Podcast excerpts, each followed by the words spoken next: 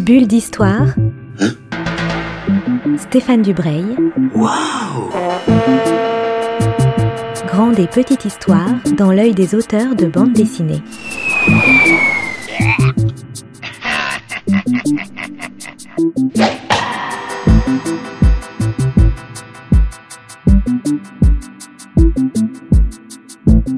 Bonjour à toutes et à tous qui me retrouvez dans une nouvelle bulle d'histoire sur Art District Radio.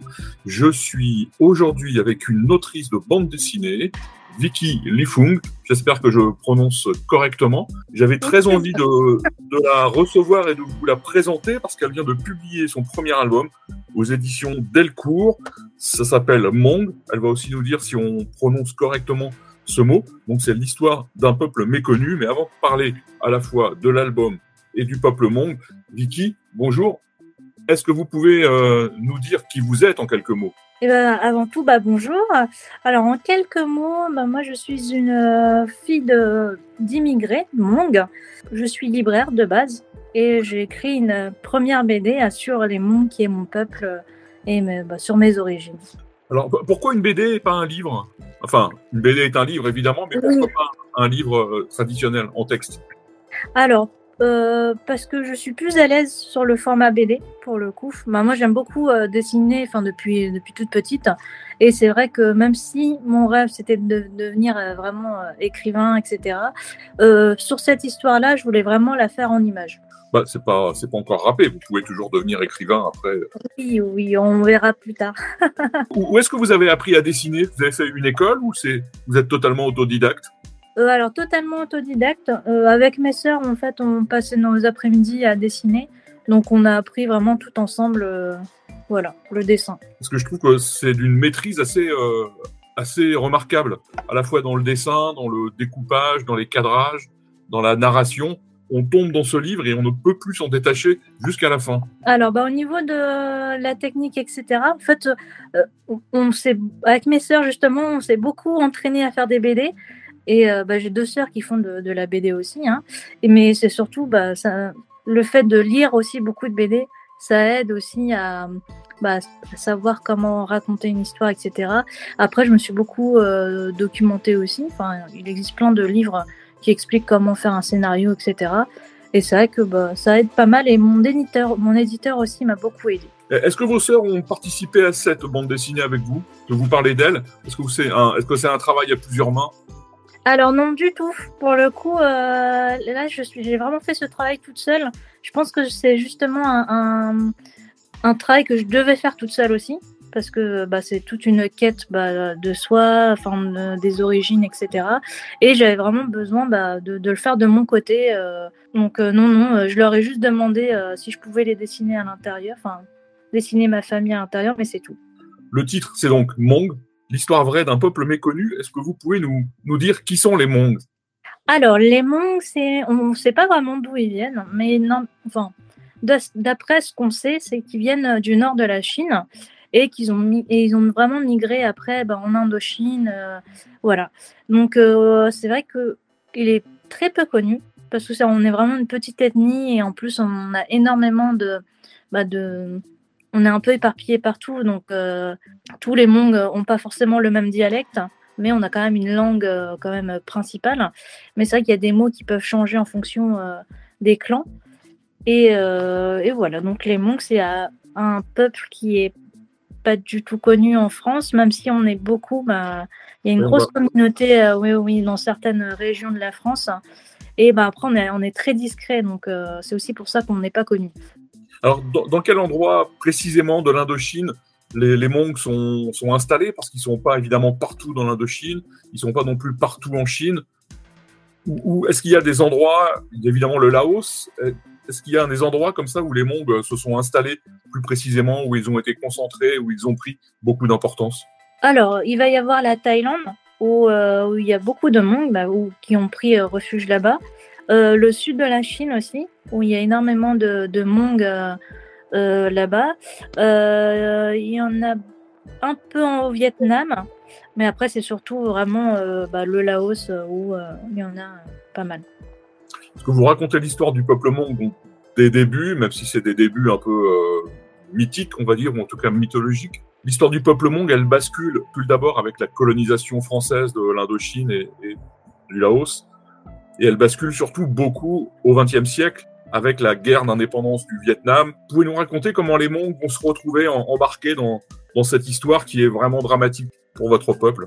Euh, Les Mongs, quand les Français sont arrivés, pour eux, en gros, globalement, c'était euh, euh, bah, c'était bah, l'avancée au niveau des écoles. enfin, je pense que la France leur a beaucoup apporté. Ils ont apporté bah, l'écriture, bah, la religion aussi parce que bah, les, les monks sont animistes de base et on n'a pas de religion en particulier, mais voilà, ils ont apporté aussi bah, le christianisme. À partir de là, je pense qu'ils ont beaucoup fait confiance bah, aux Français et les Français, bah, malheureusement, après, bah, bah, ça s'est pas très bien passé en Indochine et euh, bah, comme ils étaient dans le camp des Français, les Mongs, enfin en tout cas une partie des Mongs, forcément, ça s'est pas très bien passé ensuite. Surtout qu'ils ont continué à être du côté des Occidentaux avec les, les Américains un peu plus tard. Donc voilà, donc forcément. Euh, parallèlement à ça, il y a des mondes qui prennent beaucoup d'importance et qui vont rentrer dans les cercles du pouvoir laotien. Là aussi, c'est un, peuple qui, a une importance politique très grande. Alors, bah, pas si grande que ça. Enfin, en tout cas, il y a un, personnage qui est vraiment très très connu, bah, qui est Toubi Fong, qui a vraiment eu euh, une place très haut placée bah, dans, le, dans les conseils euh, laotiens. Après, c'est vrai que c'est le hum, plus connu et euh, c'est un peu, entre guillemets, le, roi des, des mondes parce que c'est lui qui a vraiment porté euh, plein de projets bah, bah, d'école. C'était vraiment un personnage très très important dans la communauté. Après lui, malheureusement, il n'y a pas eu non plus énormément bah, de monde, mais c'est grâce à lui que plein d'ethnies ont été reconnues. Oui, c'est ça, parce qu'il y a, on va, parler de ça juste quelques secondes. Les Mongs, c'est une ethnie donc de la région du Laos, on va faire simple, mais évidemment, c'est pas la seule ethnie. Il y a beaucoup d'ethnies qui, des petites ou des plus grandes, mais souvent un peu, un peu petites en, nombre de, de, personnes qui vivent dans ces, souvent dans les forêts ou dans ces régions-là. Euh, c'est ça. Il existe plein d'ethnies différentes, bah, pareil avec des, des, langues différentes et des traditions euh, différentes. Et bah, après, euh, bah, je sais que Toubi a beaucoup euh, travaillé justement au gouvernement pour qu'elle soit reconnue en fait en tant que, euh, que laotien. Dans, votre livre, il y a l'histoire des Mongs, mais il y a évidemment l'histoire de vos parents qui sont pris eux-mêmes dans la guerre, parce que tous les Mongs de l'époque sont plus ou moins concernés, pris dans la guerre. Et à un moment donné, ils vont devoir partir. C'est très poignant dans votre bande dessinée, c'est très très bien raconté. Est-ce que vous pouvez nous raconter ça? Parce que c'est évidemment la vie particulière de vos parents, mais c'est aussi la vie de centaines de milliers de mondes qui vont devoir partir. À, quel moment ils doivent partir, pourquoi et, comment ça se passe Alors mes parents, euh, bah, comme je le dis dans la BD, mon père est parti en premier pour euh, partir un peu en éclaireur, pour voir justement comment, euh, si c'était viable aussi, parce que c'est vrai que en fait c'était vraiment l'inconnu. Ils partaient de leur village ils connaissaient rien parce que bah, forcément, ils ont vécu que qu'au Laos, dans des, en tout cas dans des petits villages où je suis même pas sûre qu'il y ait des, qu'ils aient vécu dans de grandes grandes villes. Et euh, et c'est vrai que bah quand la guerre a commencé, hum, ils ont été forcément pris euh, dedans. Ils ont dû faire un choix et ils ont décidé de partir. Donc mon père est parti en premier. Il est vraiment parti tout seul en Thaïlande. Et euh, il a ouvert un peu la, la, route à ma mère et à ma sœur qui, qui étaient restées au Laos. Et bah, ma, ma mère a pris ma sœur et elles sont parties. voilà. ils sont partis, mais c'est pas si simple que ça quand même. mais c'est pas si simple que ça, oui, parce que du coup, en fait, ce qui était très compliqué, c'est que justement, comme les Mongs étaient poursuivis, euh, de, elles devaient pas mal se cacher ou pas montrer qu'elles étaient Mongs aussi, ce qui était un peu compliqué et elles devaient vraiment faire comme si en fait elles allaient juste visiter euh, bah, la Thaïlande pour acheter des, des, fruits et des légumes et, et en fait bah, elles sont jamais revenues quoi. Elles ont pris euh, quelques affaires et elles sont parties. Oui, ça c'est quelque chose d'étonnant parce moi j'ai eu la chance d'aller au Vietnam et donc de voir le, le Mekong, de voir ce fleuve qui est quand même un très très grand fleuve avec enfin c'est un fleuve impressionnant quoi et on, on, imagine votre mère et votre sœur traverser donc ce fleuve sur cette petite barque pour aller faire des courses de l'autre côté. voilà, il y a un petit côté dramatique et en même temps un petit côté euh, humoristique. C'est-à-dire que cette traversée, bah, c'est officiellement juste pour aller acheter des fruits et des légumes. Oui, c'est ça. Donc c'est vraiment une, anecdote que ma mère m'avait racontée qui était assez euh, forte. Et je me suis dit, mais il fallait que je raconte ça, quoi.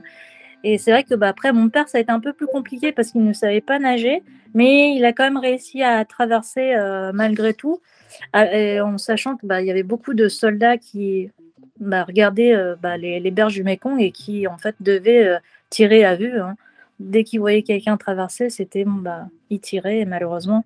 Oui, parce qu'ils sont pourchassés de leur pays, mais ils sont pas forcément bien accueillis et bienvenus de l'autre côté. C'est ça, c'est très complexe parce que du coup, bah, les Thaïlandais les ont accueillis. Au début, bah, bah forcément, euh, c'était temporaire, mais il y en a beaucoup au final qui sont restés et c'était plus temporaire du tout. Donc euh, forcément la situation a évolué. Au début, bon, bah, c'était pour leur venir en aide et après ils se retrouvaient avec euh, bah, beaucoup de gens à gérer en plus.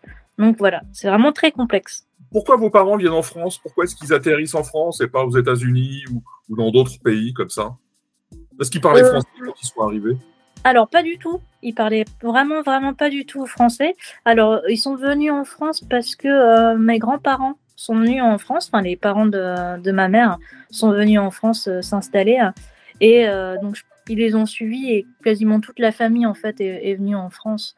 Après, c'est. Une fois arrivés en France, il y en a certains qui ont décidé d'aller aux États-Unis mais euh, pas tout de suite. Quoi. Après, euh, voilà, ça dépendait aussi, je pense, euh, bah, des places disponibles et, des passeports disponibles aussi. Oui, c'est une, une, histoire d'immigration. Voilà, c'est aussi une histoire qui fait écho à l'actualité, à tous les, toutes les, tous les, les, personnes qui viennent se, réfugier en France. Voilà, c'est aussi une histoire qu'on peut, qu'on peut voir comme ça. Et alors, comment se passe leur, leur installation en France? Parce que donc, ils ont été, euh, ils ont travaillé avec des Français quand ils étaient au Laos si j'ai bien compris votre, euh, votre histoire. Comment, comment se passe l'installation? Est-ce que c'est difficile? Comment, comment ils se débrouillent? Euh, c'est difficile parce qu'ils parlent pas français. Donc ça, je pense que c'est vraiment c'était vraiment le plus difficile. Après, une fois arrivés en France, ils ont été euh, pris en charge au niveau bah, des habits, au niveau du matériel, etc., des, appartements. Euh, mon père a trouvé assez vite du travail, donc du coup, ça a quand même facilité les choses, parce que du coup, il y avait quand même une rentrée d'argent derrière. Et après, ma mère a pris des, cours de français pour le coup. Elle en prend encore maintenant. Et, euh, et ils se sont débrouillés. Euh, en fait, je, pense que les Mongs ont une capacité d'adaptation assez forte. Et voilà, ils se sont vraiment, ils ont vraiment tout fait pour, pour s'intégrer bah, à la vie française. Donc ils ont dû pareil réapprendre à, cuisiner parce que forcément c'était pas les mêmes euh, légumes et les fruits. Euh, c'était pas les mêmes produits, mais on n'utilisait pas forcément les mêmes euh, bah, les casseroles, etc. Les ustensiles c'était différent. Enfin voilà, il y a plein plein de choses euh, qu'ils ont dû réapprendre.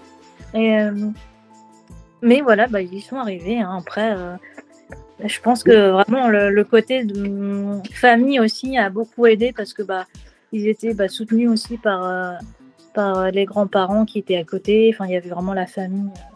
Euh, parce que là aussi, ça fait écho à, l'actualité, c'est que vos parents vivaient dans des tout petits villages. C'était une vie, enfin, c'était des villages agricoles. Il n'y avait pas d'industrie, il n'y avait pas de magasins. c'était vraiment une vie très modeste. Et là, ils sont transplantés immédiatement dans une grande, euh, grande ville, des grands ensembles de, de, l'industrie, du commerce. Ça a dû être euh, un sacré choc. Bah, c'est ça, c'était euh, un gros, gros choc parce que bah, moi, ma, ma mère fait, fait partie d'une famille de paysans. Donc c'est vrai que bon après elle s'est mariée avec mon, père qui était lui qui a eu quand même une éducation qui avait appris à lire le laotien etc donc il est quand même allé à l'école mais ma mère était vraiment analphabète hein. Donc c'est vrai que pour elle, je pense que ça a été encore plus difficile parce que euh, bah, elle a dû apprendre euh, en France à lire, à écrire euh, le français, etc. En plus de faire les petits jobs. Donc oui, c'est c'est pas évident. Alors, on découvre donc que beaucoup de monks sont installés en France. Est-ce que vous pouvez nous, nous, parler de cette communauté monk qui vit en France? Il y en a aux États-Unis, il y en a dans d'autres pays, mais il y en a beaucoup en France, beaucoup en Guyane. Donc, pareil, j'ai découvert qu'il y avait une forte implantation des Mongs en Guyane. Mais comment c'est une communauté qui vit très renfermée, qui vit ouverte? Est-ce que les, traditions sont conservées? Parce que vos parents sont arrivés il y a plus de 30 ans. Est-ce que les traditions Hmong, le, le, langage, est-ce que tout ça a été conservé? Est-ce que ça vit encore? Euh, Ça vit encore. Après, ça se perd malheureusement, bah, parce que bah, la nouvelle génération, bah, on se sent français en fait. Enfin, même si on a des origines Hmong et qu'on et qu'on va, une partie va parler euh, le Hmong, mais une partie, comme moi, on a perdu en fait euh, la langue. Je le je comprends le Hmong, mais je ne le parle plus. Donc donc, c'est vrai que c'est compliqué aussi parce que, euh, euh, par exemple, pour moi, pour le coup, euh, bah, je, me sens vraiment française. Bah, j'ai vécu en France, donc voilà, pour moi, c'est la France maternatale. Mais c'est vrai qu'après, il y a des belles choses à conserver bah, dans les, chez les mondes. Donc, il va y avoir plein de traditions pour nous qui sont un peu, qui semblent un peu passé, mais je pense qu'il faut quand même les conserver. Après, la communauté, elle est très discrète, euh, mais malgré tout, elle continue à faire bah, bah, les gros mariages avec euh, plein de, de monde euh, invités. on continue quand même à faire, bah, pareil, vraiment les gros événements, le, le, Nouvel An, enfin, il y en a plein partout où on fait vraiment des grands, grandes fêtes tous ensemble avec euh, des danses traditionnelles, euh, les habits, etc. Donc, euh, je pense que malgré tout, ça va, ça va rester parce que parce qu'il y, y, aura toujours des personnes qui vont maintenir en fait ces traditions. Et pour la Guyane, bah, c'est vrai qu'il y a une grosse communauté mong là-bas. pour le coup, je connais pas trop ce que j'y suis jamais allée. J'y vais bientôt pour pour les rencontrer. Mais, mais c'est vrai que ils sont un peu aussi euh, arrivés là-bas euh, un peu euh, comme ça. Enfin, c'était un peu par hasard, quoi. en gros, on leur a dit bon bah voilà, il faut il faut faire vivre ces terres. Enfin, vous allez devenir agriculteur là-bas et ils ont été déposés une nuit et ils ont dû tout construire de A à Z, quoi. Donc c'était un peu pareil, c'était difficile pour eux. Mais voilà. Et là-bas, ce qui est intéressant, en Guyane, c'est qu'il y a vraiment des villages Hmong, vraiment euh, où il y a vraiment quasiment que des que des là-bas. Donc je pense que là-bas, les traditions et la langue se perdent moins qu'en France, où mm. euh, bah forcément on est on peut être éparpillé. Par exemple, moi je suis pas forcément dans un coin où il y a beaucoup de Hmong, donc euh, c'est aussi pour ça qu'on a perdu le, la langue. Enfin, dans ma famille, il n'y a que ma plus grande sœur qui, qui parle encore le Hmong. Et après, c'est vrai que il va y avoir des jeunes qui vont rester dans la communauté et d'autres qui vont s'en détacher. C'est, très variable. Mais c'est, là aussi ce qui est émouvant dans votre livre, c'est que vous, vous parlez évidemment de vous et à, la fin vous dites que vous êtes vraiment très fier d'être Mong et on, a un peu le sentiment en lisant que le, tout le livre vous a rendu encore plus fier. Euh, oui, c'est vrai. Bah, c'est vrai que pendant très longtemps en fait, euh, j'ai eu du mal à accepter justement euh, d'être Mong parce que euh, bah voilà, quand on est euh, fille d'immigrés, on ne sait pas trop d'où on vient, donc on, se cherche beaucoup en fait. Et euh, le fait de faire cette BD, de faire ces recherches, de me replonger en fait dans toute l'histoire familiale, ça m'a vraiment, bah, j'ai vraiment pris conscience que bah, qu'être monde en fait c'était bien et j'ai vraiment accepté ce côté-là bah, de, mon histoire aussi. Et euh, c'est vrai que je suis fière d'être monk parce que euh, je pense qu'ils ont. Bah après, ils ont, ils ont fait des choix qui, voilà, qui étaient pour eux bons, mais euh, voilà, il faut, faut accepter l'histoire comme elle est et accepter ses origines aussi. Ça fait partie bah, de, de, de, mon ADN et, et c'est important. C'est vraiment très important, je pense, de savoir d'où on vient pour savoir aussi où on va après parce que c'est, votre livre est, très très documenté, donc vous avez beaucoup travaillé, vous avez beaucoup lire sur, pour reconstituer cette histoire des, des monks dans une, dans une bande dessinée. Je voulais aussi parler de votre dessin, parce qu'on pourrait se dire que dans une bande dessinée sur l'histoire des monks, il faudrait un dessin hyper réaliste et, hyper euh, documentaire. Or, vous avez un autre style qui est un style qu'on pourrait qualifier de, plus orienté vers le manga. Et au début, on est un peu dérouté parce que vos personnages prennent la forme de, souvent d'enfants, de, de petits-enfants.